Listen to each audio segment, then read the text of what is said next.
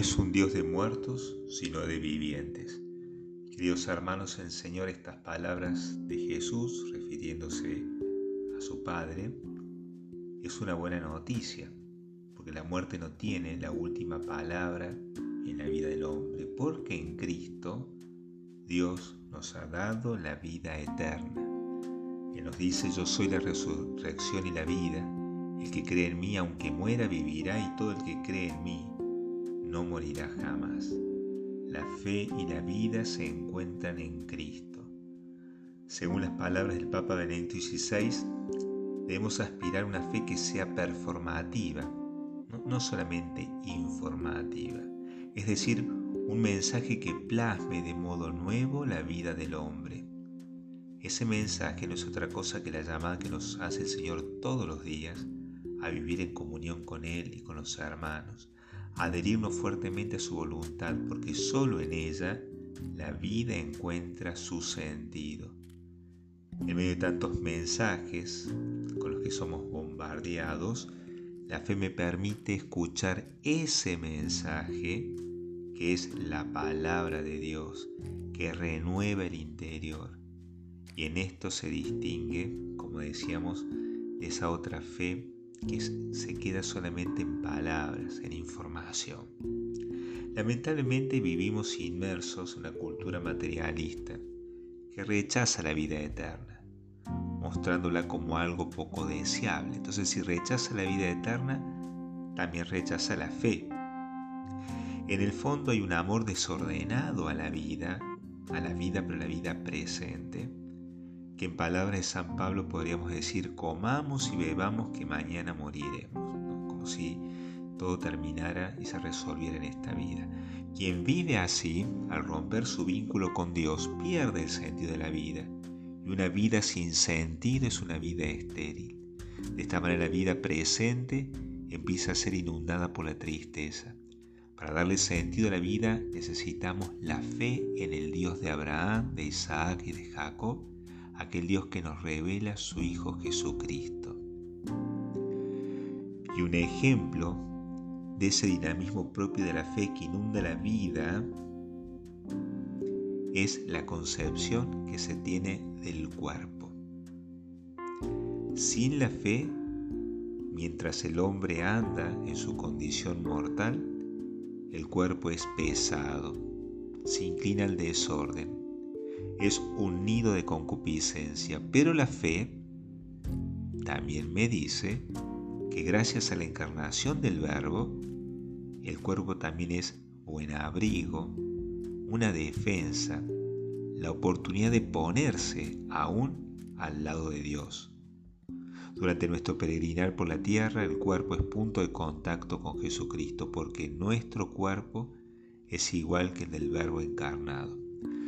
Recordemos que por el bautismo somos templo del Espíritu Santo, haciendo del cuerpo instrumento de alabanza al Señor. Por eso lo debemos tratar como una propiedad de mucho valor. La cultura materialista a la que hicimos referencia, que también está marcada por el hedonismo, tiene otros parámetros del cuerpo y otra manera de rendirle culto que termina por hacer del mismo un objeto más y de ser templo del Espíritu Santo, se convierte en cueva de ladrones de la gracia. Se hace presente el pecado en sus distintas manifestaciones o los vicios.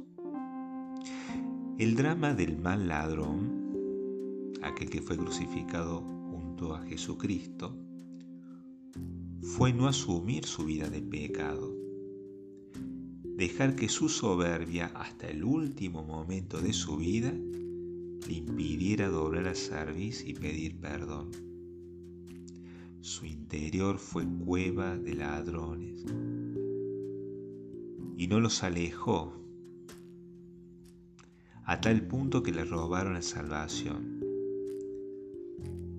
Cuando el Señor nos llame, si nos se encuentra con pecado, entonces la muerte será puerta al infierno.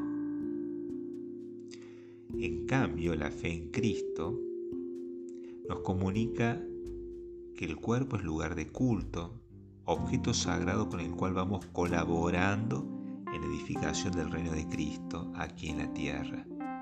Con nuestras buenas obras y la fe en nuestro Señor Jesucristo, la muerte es la puerta para entrar a la gloria de Dios. ¿no? Fíjense cómo sin fe la muerte es puerta al infierno. Con fe la muerte es puerta al cielo.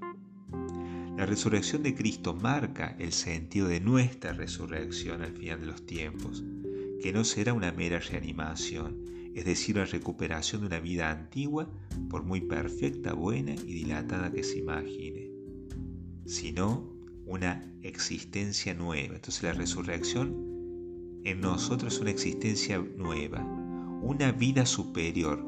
No es solamente el alma animando el cuerpo, como lo que vivimos aquí ahora, sino la vida potente de Dios que impregnará cuerpo y alma. Esta es la promesa que el Señor nos hace de la vida eterna, la cual consistirá en el desarrollo de la gracia que nos ha, dado, que nos ha sido dado por Jesucristo como una incorporación a su vida. Esto gracias a los sacramentos. Con los sacramentos la gracia viene a nuestro interior, ¿no es cierto? Y esa gracia que se va desarrollando nos permite, cuando el Señor nos llame, entrar en esa vida eterna. Por eso es tan importante conservar y custodiar nuestro estado de gracia.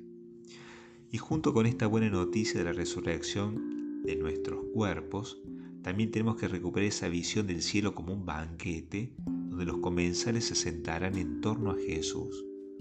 De alguna manera, eso ya lo anticipamos en cada Eucaristía, donde en torno al altar el Señor nos alimenta con su cuerpo y con su sangre.